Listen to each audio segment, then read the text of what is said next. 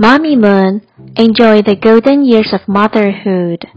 Boys and girls, the story that we are going to read is called Apple Tree. Apple Tree by Karen Mockler, illustrated by Violet Kim.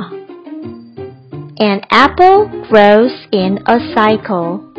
How does the cycle go? First comes the seed. Then comes the sprout. Next come the years. Then comes the tree. Next come the blooms. Then come the apples. Seeds wait inside each apple. The cycle begins again. Boys and girls, you may draw a picture of an apple. Write words to describe how an apple tastes, smells, feels, looks, and sounds when eaten. Quiz time! Number one. An apple tree begins as a bloom, branch, or seed. The answer is seed. Number two. Where did the apple seed come from? An apple core, a seed packet, or a gardener?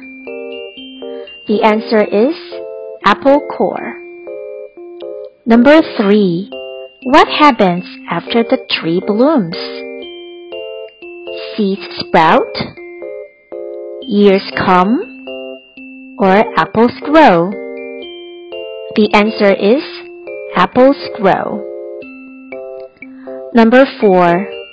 The story is mostly about a girl at school, healthy snacks, or the life cycle of an apple tree. That's right. The answer is the life cycle of an apple tree. Number 5. After the seed is planted, it will die, jump, or sprout. The answer is sprout. Were you right?